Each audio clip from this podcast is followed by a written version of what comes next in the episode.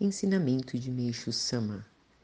Construção do reino do céu e expulsão do mal. Parte 4.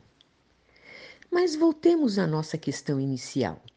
Se é do mal que provém a infelicidade do ser humano, por que então Deus permite que ele exista?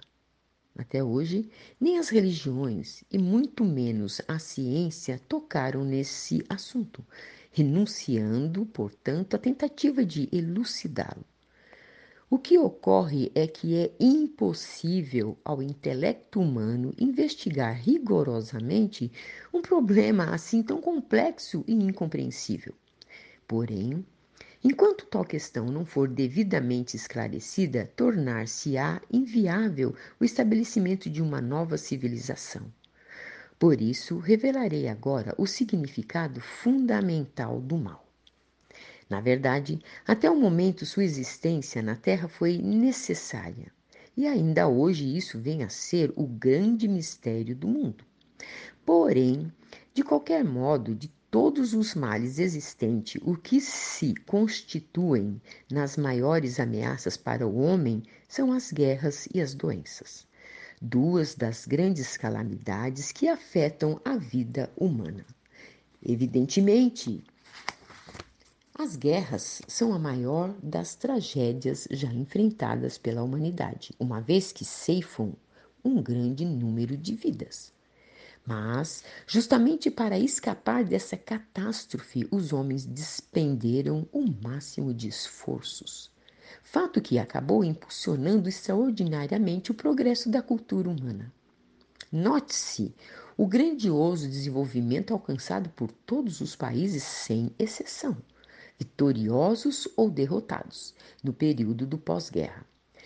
Se não fossem tantos os combatentes havidos, seria até provável que nossa cultura tivesse permanecido em um estágio primitivo, apresentando, quando muito, apenas um progresso mínimo.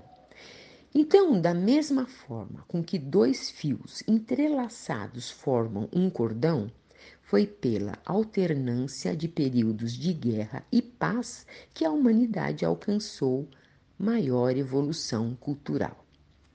Curiosamente, essa mesma verdade pode ser aplicada à sociedade e aos destinos do próprio homem, o que esclarece, portanto, que os conflitos entre bem e mal nada mais são do que degraus para o progresso humano. Isso nos leva a poder dizer que o mal vem desempenhando um grande papel na história. No entanto, sua duração não será eterna, mas sim limitada, dada à vontade do Supremo Deus governante do mundo. Em termos filosóficos, ele é o ser absoluto, a vontade cósmica.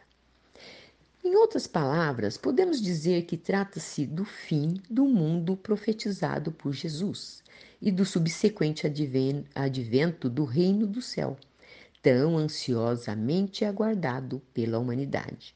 O mundo da verdade, da virtude e da beleza, isento de doenças, pobreza e conflitos, o mundo de Miroco, etc. As denominações podem até diferir mas tem significado idêntico. Em síntese, será um mundo onde o bem triunfará sobre o mal. Tirado do livro O Tempo Chegou.